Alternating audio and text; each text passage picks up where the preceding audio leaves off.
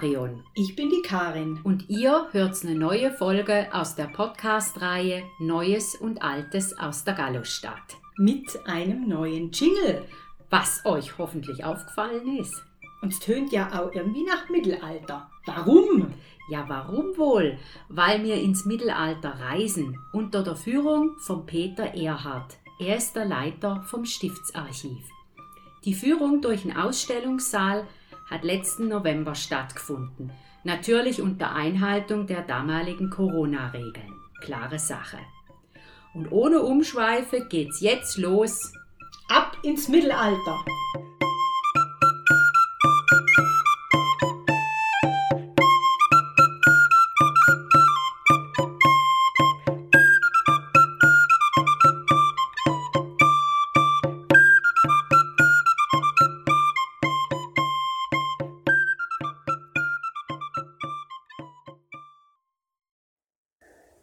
Ja, das Projekt hat der Jakob Vorati und mich fast fünf Jahre lang beschäftigt, kann man sagen. Also wir sind seit fünf Jahren dran am überlegen, was brauchen wir für das Stiftsarchiv im Bereich Vermittlung und was können wir in Zukunft eben den Leuten bieten. Also das hat uns eigentlich schon vor zehn Jahren angefangen, aber vor fünf Jahren ist es langsam konkret geworden. Die Idee, einen bestehenden Ausstellungssaal in bester Lage im Stiftsbezirk, ebenerdig, zugänglich, in unmittelbarer Nachbarschaft zum Stiftsarchiv, wo sich genau drunter befindet, mit seiner Räumlichkeit, vor allem mit seinem Kulturgüterschutzraum, zu bespielen. Also der Saal ist uns wohl bekannt gewesen. Ich habe bereits drei Ausstellungen gemacht in dem Gefäß. Der hat etwa 250 Quadratmeter. Und jetzt redet schon wieder die Marion rein, warum äh, im Hintergrund hört man einen Staubsauger. Wir sind nach den offiziellen Öffnungszeiten eingeladen worden und müssen jetzt ein bisschen auch gucken, dass wir an der Putzequipe vorbeikommen. Das war auch kein Problem. Man hört es jetzt halt hin und wieder. Was man auch hören wird in ein paar Minuten, ist das Auf- und Zugehen der sogenannten Schmutzschleuse. Das lässt sich auch nicht ändern. Dafür gibt es ein ganz spezielles Feeling heute in der Ausstellung. Öffnungstag natürlich. Wir haben einen Tag der offenen Tür gemacht. 13. April 2019. Nach der vier, das ist der Tag nach der vierlichen Eröffnung durch den Bundesrat Alain Berset. Am 12. April da war, da haben wir eine Schar von etwa 250 Gladner-Gästen begrüßt. Und dann am 13. April ist es für die breite Bevölkerung ein Anlass geworden, wo es alles äh, zugänglich ist, aber wo es natürlich vor allem bei dem Neuen Schlangenbild. Mhm. Das so etwas äh, haben wir wollen und so. Wir haben eigentlich sicher sehr viele positive Reaktionen bekommen. Ihr könnt, könnt da auch einen Blick noch werfen, das Besucherbuch, in, also die Kommentare, die zum Teil hinterlassen werden. Das tut uns wohl, uns beiden vor allem, wo wir die Umstellung kuratiert haben und uns lang, lang überlegt haben, was zeigen wir überhaupt in dem Fest drin. Da gibt es jetzt eine breite Palette von Möglichkeiten, aber wir haben gesagt am Schluss, wir konzentrieren uns auf unsere wertvollsten Bestände aus dem frühen Mittelalter und wir wollen ein Objekt im Mittelpunkt, wo zwar nicht in unseren Beständen aufbewahrt wird, aber in greifbarer Nähe in der Stiftsbibliothek liegt und bisher noch nie im Original präsentiert worden ist.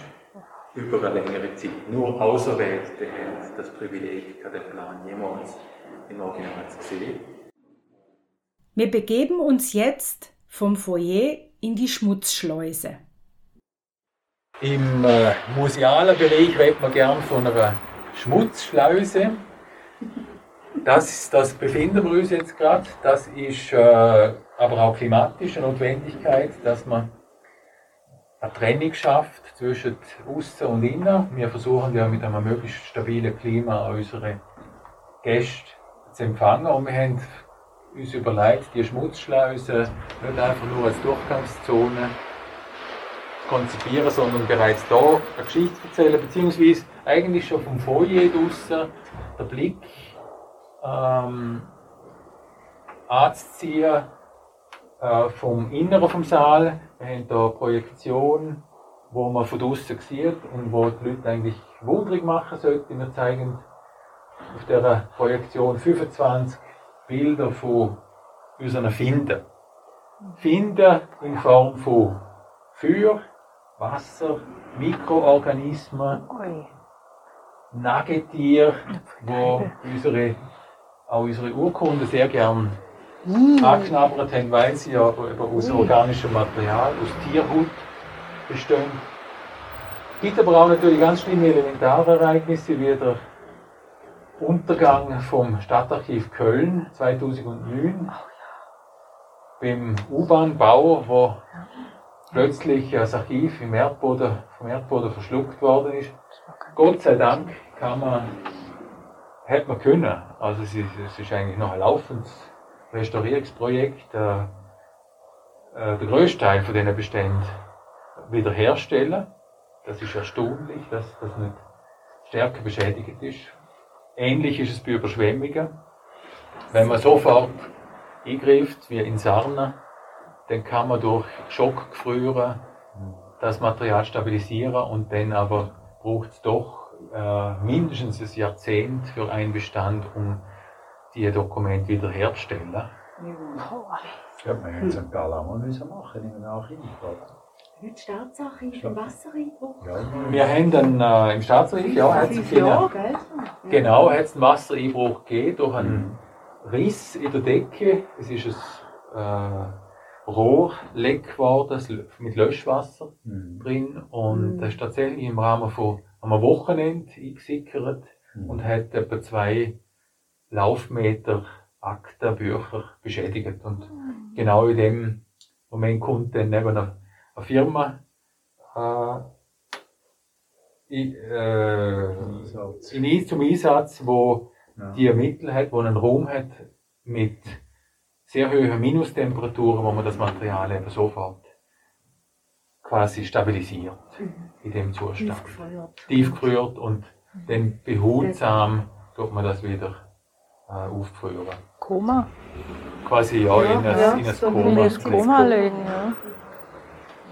Ich habe vor ein paar Wochen den Botschafter von Brasilien in der Schweiz da für einen Besuch und ihm habe ich können da ein Bild zeigen von dem schrecklichen Brand im Nationalmuseum von Brasilien in Rio de Janeiro 2018 im September, wo ja 95 Prozent vom nationalen Gedächtnis ja. untergegangen sind. Also das ist eine Riesenkatastrophe gewesen, wo, wo eben auch nicht nur Kunstgegenstände, Artefakte betroffen sind, sondern auch Archive. Und um das geht es uns da. Wir vermitteln in dem Bereich Finden von Archiv und auch Elementarereignisse, wo Archiv betroffen sind. Und zwar nicht nur St. Gallen, sondern weltweit. Jetzt ist da wieder. Äh, Köln ist natürlich das, äh, das Ereignis, das uns am meisten berührt hat, weil das nicht weit weg ist und ein historisch sehr, sehr wichtiger Bestand, wo weit ins Mittelalter zurückreicht. Aber natürlich äh, Weltkrieg, wie der, der Zweite Weltkrieg, aber Hannover 1945, wo äh, bombardiert worden ist und wo ein großer Teil von den Beständen im, im Staatsarchiv äh, zerstört worden sind. Es gibt ganz kuriose Verluste von Archiven, wie zum Beispiel in Graz 1827, wo man sich nicht anders zu helfen gewusst hat, an, angesichts von einem Schimmelbefall, wo, wo außerordentlich groß war, dass man einfach alles in, in die Mauer wirft, um sich des Problems zu entledigen. Das ist hoffentlich ja meistens der letzte Ausweg aus der Bredouille. Aber jedes Mal, Wenn natürlich solche Bestände verloren gehen, und in St. Gallen ist die Gefahr öfters da gewesen. Wir haben den Ungarn-Einfall von 1926, wir haben einen Brand, Klosterbrand 1937. Wir natürlich Reformation, wo vor allem sehr viel Kunst zerstört worden ist, mutwillig zerstört worden ist. Das sind alles die Momente, wo auch das Archiv immer wieder bedroht war vor einer Zerstörung. Und ich zeige euch jetzt denn im Saal selber das Geheimrezept von St. Gallen, warum St. Gallen so lange äh, äh, das Archiv hat schützen können vor mh, wesentlichen Eingriff und wesentlichen Verlust. Da gibt's äh, wirklich ganz eine spezielle Situation. Aber wir haben in dem Bereich wirklich zeigen wollen, äh, St. Gallen ist nicht allein und andere Archive sind auch bedroht. Und jedes Mal, wenn ein Archiv verschwindet, verschwindet eigentlich das Gedächtnis von einer Institution. Mhm. Egal, ob das jetzt ein kleines Familienarchiv ist mit ein paar Geburtsurkunden oder Kaufurkunden von Besitz oder ein Firmenarchiv oder das Archiv von einer Pensionskasse oder von einer äh, Institution wie einem Kanton, wo sie das Archiv ja am, am Staatsarchiv anvertraut hat. Wir als Stiftsarchiv sind jetzt Vorgänger, Vorgängerinstitution vom Staatsarchiv. Wir sind aber ein eigentliches Landesarchiv. Weil die Fürstabtei St. Gallen eine Territorialherrschaft ausgeübt hat über das Gebiet, wo vom Bodensee bis auf Wiel gereicht hat, was gesamte Dockerburg umfasst hat und Teile vom Rital. Das ist auch der Grund, warum wir autonom als Institution überlebt haben und nicht absorbiert worden sind von einem grossen staatlichen Archiv, wie das zum Beispiel in Deutschland eigentlich immer passiert ist. Wir sind ein absolutes Unikat in der Archivlandschaft, wenn man so will. Ein sogenanntes Todesarchiv, ein historisches Archiv, abgeschlossen mit der Liquidation vom Kloster im Jahr 1805. Mit dem Entscheid vom Grossrat am 8. Mai 1805 die Bestände, also der Besitz von dem Kloster, natürlich vor allem der Grundbesitz, zu liquidieren. Das Archiv ist in dieser Zeit geflüchtet worden und äh, man hat es dann erst ein paar Jahre nach der Kantonsgründung und nach der Aufhebung aus dem Tirol wieder zurückgeholt auf St. Gallen, weil ohne Archiv hätte man die Güter gar nicht liquidieren können, weil man hat gar nicht gewusst, was alles dazugehört. Da befinden wir uns im sogenannten Theatrum. Unsere Szenografen Hilmann Schneck aus Basel haben in dem Bereich einen Empfangsraum geschaffen, wo sich sehr gut eignet für Präsentation von einem filmischen Format, das ich euch jetzt gern zeige. Das ist ein achtminütiger Film, wo eben erklärt, warum St. Gallen das große Glück gehabt eine Überlieferung von Urkunden aus dem frühen Mittelalter äh, noch hüten zu dürfen, das ist europaweit einzigartig. Also es gibt natürlich große Archive, große Urkundenbestände, aber eigentlich kein Archiv, vor allem kein Klosterarchiv, hat es geschafft, das frühmittelalterliche Gedächtnis, also zur Zeit von 700 bis zum Jahr 1000, zu retten. Das sind Urkunden, die grundlegend sind eigentlich für die Frühgeschichte, für die Blütezeit im 9. Jahrhundert vor allem, wo man schöne Handschriften für die Stiftsbibliothek, für die Bibliothek, Klosterbibliothek damals produziert hat und wo man auch eine große neue Klosterkirche gebaut hat. 837 vollendet, geweiht unter dem Abt Gosbert, wo auch in dem Film ganz eine wichtige Rolle spielt. Hier würde jetzt der Film im Theatrum laufen, das Wunder der Überlieferung, den wir hier jetzt im Podcast nicht laufen lassen möchten. Was hört man im Original? Haufenklänge irische Musik. Und es geht damit los, dass uns erzählt wird, dass das Stiftsarchiv europaweit von Bedeutung ist, weil es einen einzigartigen Schatz an Urkunden beherbergt. Es wird am Beispiel der Geschichte der Beata erklärt, wie das Kloster zu seinen Ländereien kommt und damit auch zu seinen Urkunden. Die Urkunden waren wie ein Grundbucheintrag. Und mit all diesen Urkunden war man dann auch mal irgendwann überfordert, wie man das Ganze noch organisieren und handeln soll. Macht man es wie andere Archive und schreibt alles in ein Buch ab? Hat dann eine chronologische Reihenfolge, in der man praktisch nichts mehr findet? Oder macht man es wie die St. Galler, wie die Römer, man teilt alles in Regionen auf, in sogenannten Kapitula und jede Region bekommt einen Schrank. Das sind die Sachen, die in diesem Film erzählt werden. Auf einiges geht der Peter anschließend sowieso nochmal ein.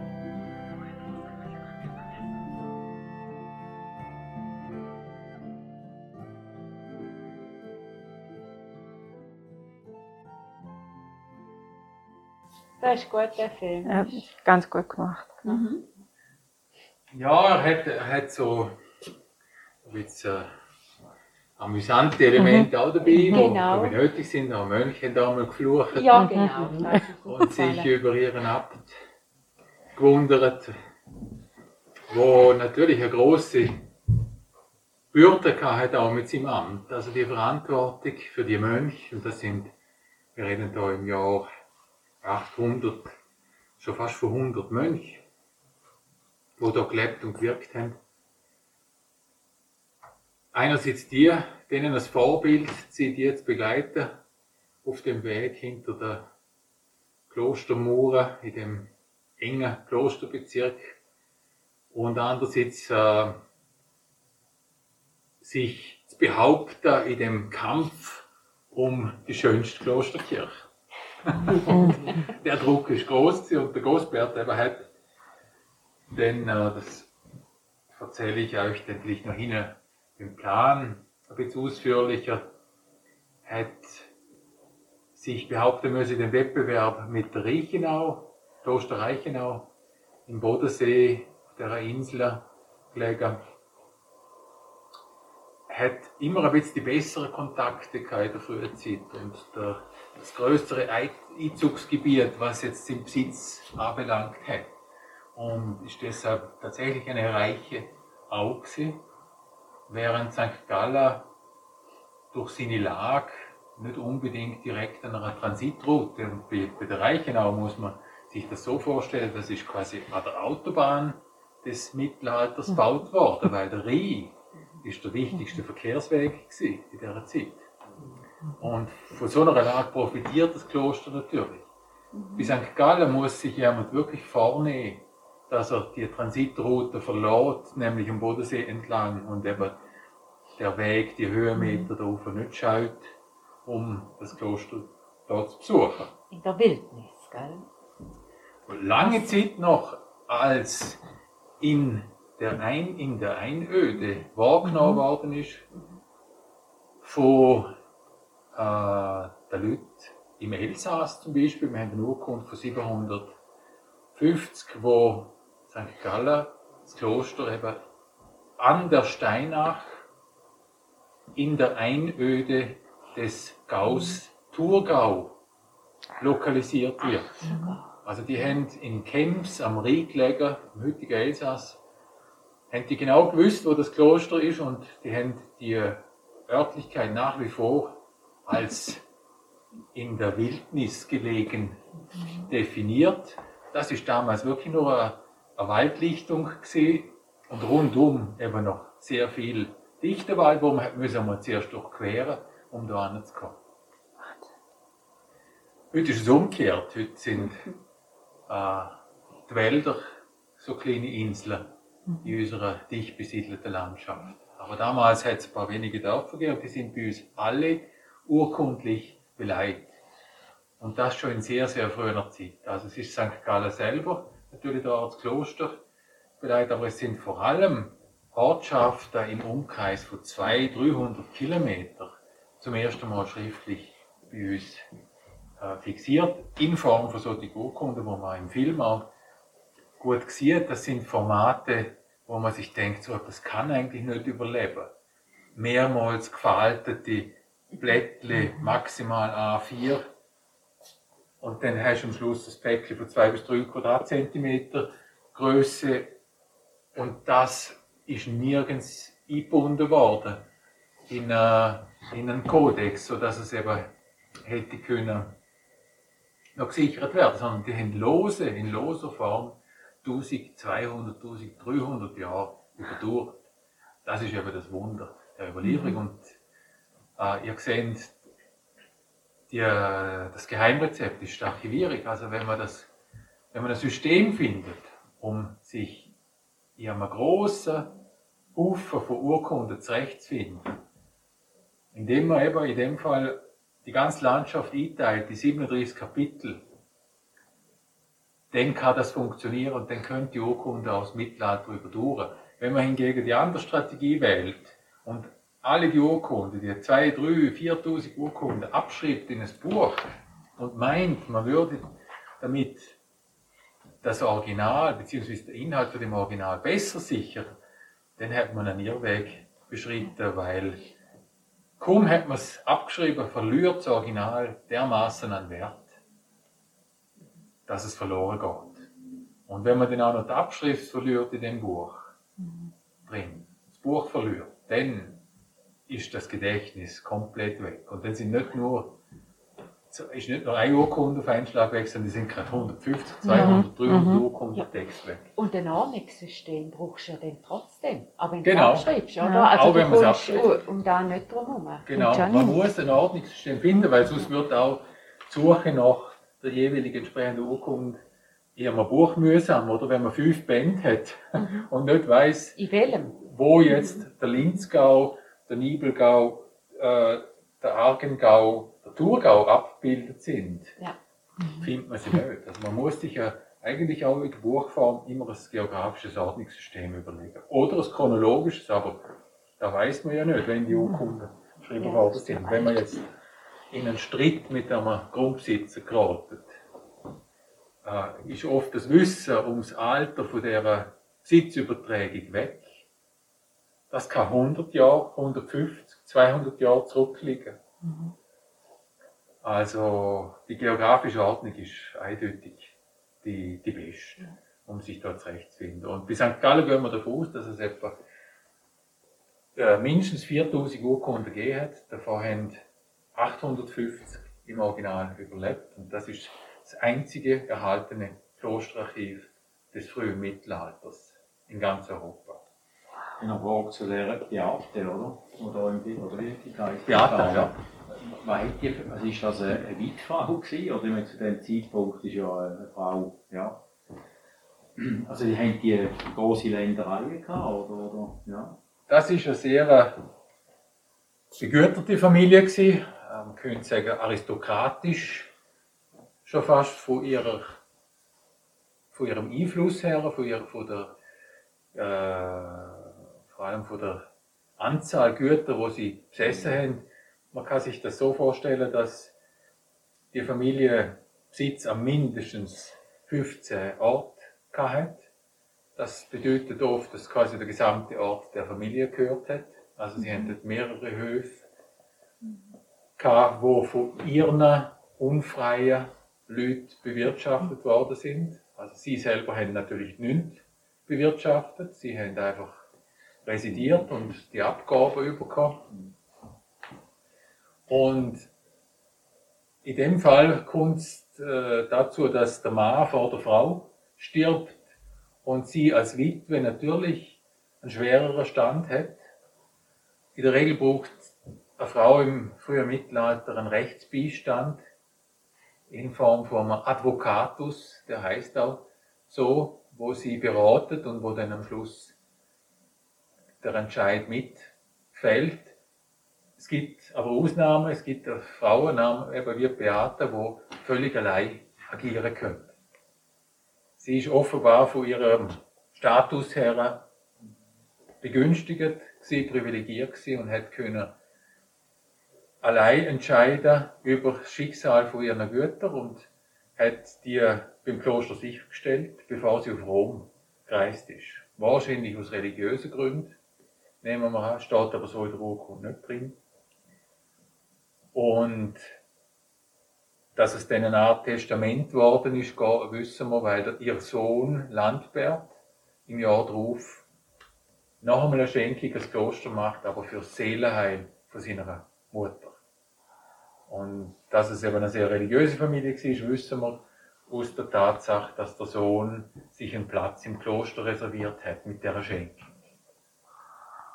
Das ist ein Weg. Also, wenn wenn er, wenn er, wo er gestorben ist, ein Platz im Kloster? Oder, Nein, Aha, zu als Mönch? nein, nein, nicht nur am Begräbnisplatz. Nein, schon als Mönch. Äh, kein Begräbnisplatz, sondern als Mönch, äh, beziehungsweise als Wohngast.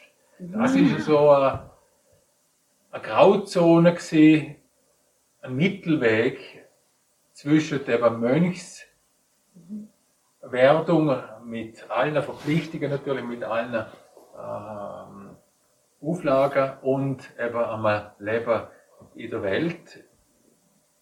Das heißt, im Grunde ist es wie eine Sozialversicherung gewesen. Also man hat sich einen Platz gesichert, wo man versorgt worden ist. Und das ist beim Kloster gewesen, das kann aber auch im in einem Hof gewesen sein, wo vom Kloster bewirtschaftet wird, wo es Unfreie geht, wo einem unterstützt haben, vor allem im Alter. Beim Landbert wissen wir nicht ganz genau, was mit ihm nachher passiert ist. Vielleicht ist er auch Mönch geworden. Es schaut ganz danach aus. Er ist wahrscheinlich noch zu jung gewesen, um sich gerade ins Kloster äh, zurückzuziehen äh, und sich dort pflegen zu lassen. Also als Klöster, als, als äh, Sozialinstitutionen sind aber etwas ganz, ganz Normales.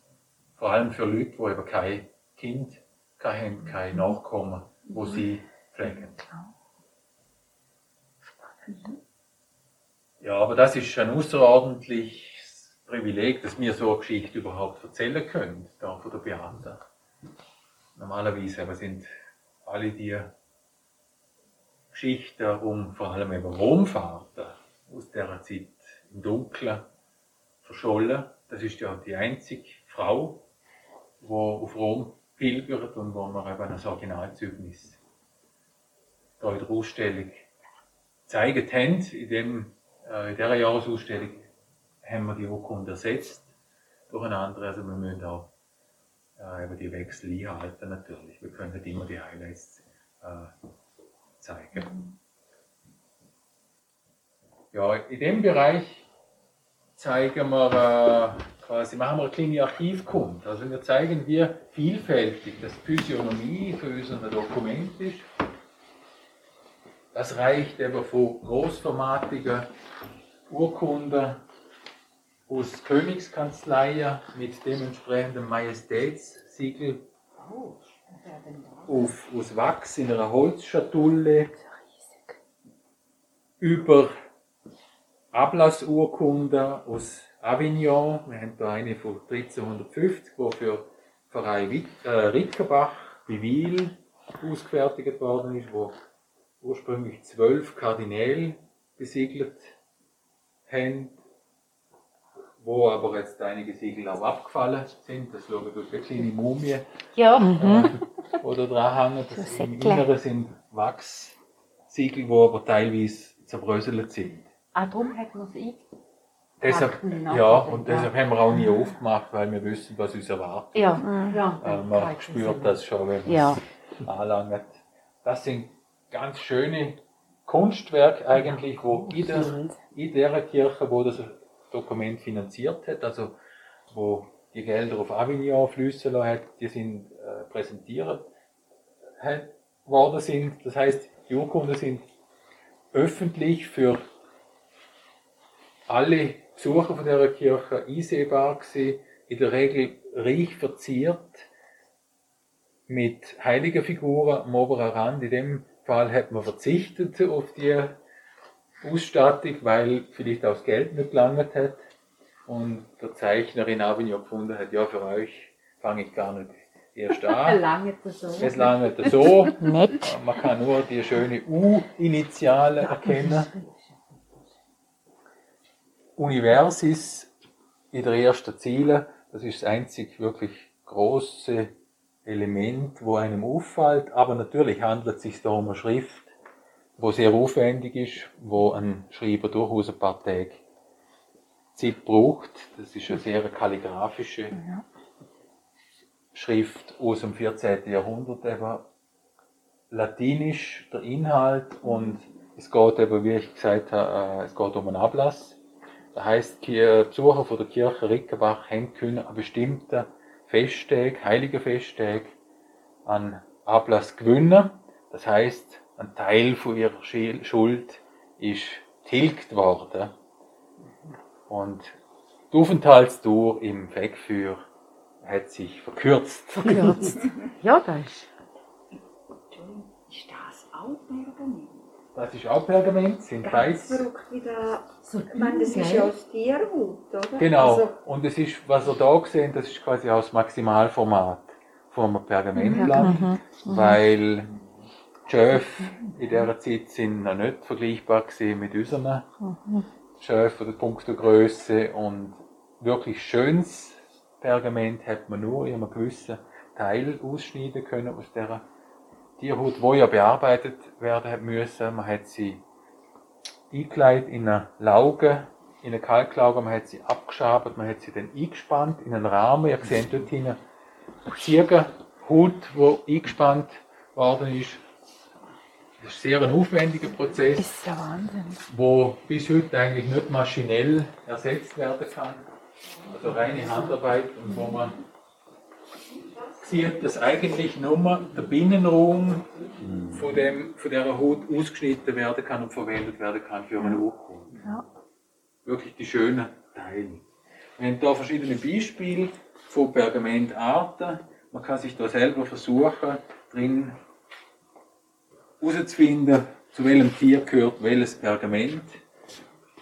Ganz einfach ist da das braune an den Rändern, äh, also man sieht da Glied, Gliedmaßen sogar äh, und vor allem durch seine Stärke sehr markante Blättchen, die von einem Hirsch stammt.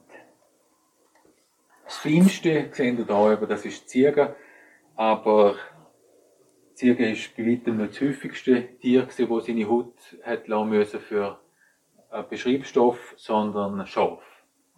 Es hat in der Umgebung von St. Gallen offenbar sehr viel Schafe gegeben, weil sonst hätte es nicht gelangt für so viele Handschriften. Es gibt in der Stiftsbibliothek eine Handschrift, wo 250 Tiere verarbeitet worden sind, weil das dementsprechend großformatige Seiten sind, die Alcuin-Bibeln.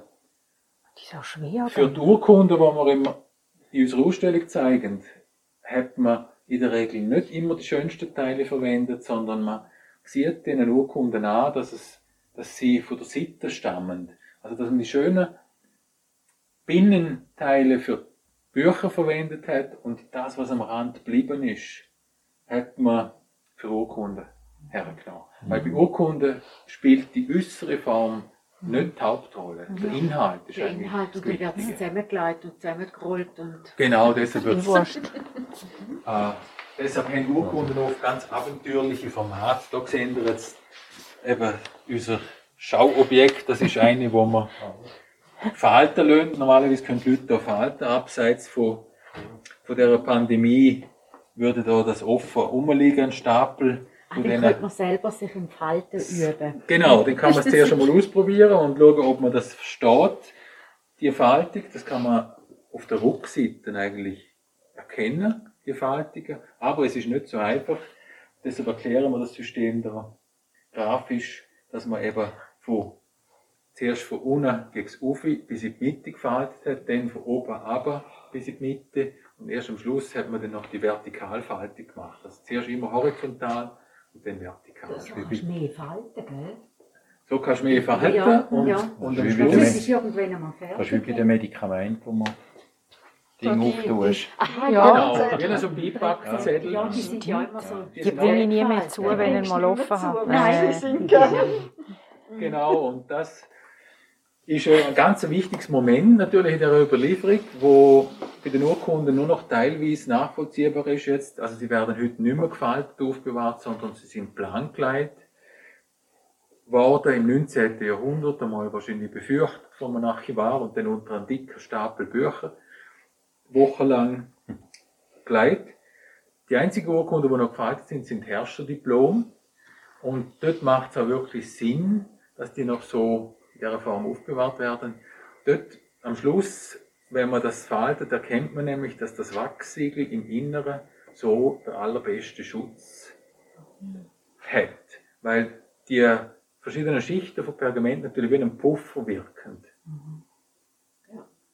Und das Wachsiegel, wo natürlich zerbrechlich ist, schützen eben vor äh, Erschütterungen. Wir haben das Glück, dass bei uns sehr viel Herrscherdiplom, das Siegel noch dran haben, völlig intakt. Wir haben zwei Originalurkunden von Karl dem Großen. Wow. Wo cool. ihr Gelegenheit habt, in die Nähe kommen, wirklich von Karl. Fast näher, wie wenn man sich in Aachen auf seinen Thron setzt. Vielleicht spürt man den auch, aber ich finde, es ist berührender, emotional zu wissen, dass er persönlich seinen Fingerring eingedruckt hat, die das damals noch weiche Bienenwachs, um das Dokument zu beglaubigen. Also da geht es um eine rechtliche Beglaubigung durch der König ab 800, den Kaiser. Karl der Große hat uns zwei Urkunden hinterlassen von 772 und von 780. Eine davon zeigen wir im Moment bei unseren Highlights. Und unsere Highlights beleuchten wir, oder wollen wir unsere Besucher aktiv beleuchten über einen Druckknopf. Dann werden da ungefähr 20 Lux in der Vitrine eingesetzt, um die Schriftzüge sichtbar zu machen. Das ist ein, das Original eben von Karl besiegelt. Ihr seht da der braune Wachsklumpen, das ist eine antike Gemme, wo er es im Finger getragen hat mit dem, mit dem römischen Kaiserporträt drauf. Und das Format ist sehr speziell. Normalerweise sind Herrscherdiplom größer, aber da handelt es sich um einen Schutzbrief für einen Priester namens Arnald. Es hat also nicht viel Text gebraucht, um dem Priester die königliche Immunität quasi zukommen zu lassen. Das heißt, er ist offenbar schutzbedürftig gewesen. Er hat sich müssen trotzdem wollen frei bewegen in der Gesellschaft und immer wenn man ihn, ihm hat wollen schaden, hat er quasi der Brief gezeigt. Wenn er, wenn er mich äh, mit dem Schwert äh, ins Jenseits befördern, dann kriegen das mit dem König Karl persönlich zum Tun. Warum ist die Urkunde da? Das wissen wir nicht. Wir vermuten aber, dass der Arnold gegen sein äh, Lebensende ins Kloster St. Gallen eintreten ist, also da aufgenommen worden ist in die Mönchsgemeinschaft und deshalb hat er da auch seinen Schutzbrief im Archiv abgeleitet. Eine Podcast-Folge mit Karl dem Großen beenden zu können, finden die Karin und ich so richtig standesgemäß. Das war jetzt der erste Teil aus der Reihe zum Ausstellungssaal und zum Stiftsarchiv. In ungefähr einer Woche wollen wir den zweiten veröffentlichen, der mit der spannenden Frage beginnt, ob es denn im Mittelalter auch schon Fälschungen gab. Spannende Frage. Wir hoffen, ihr seid dann auch wieder dabei. Und bis dahin, ciao zusammen. Ciao zusammen.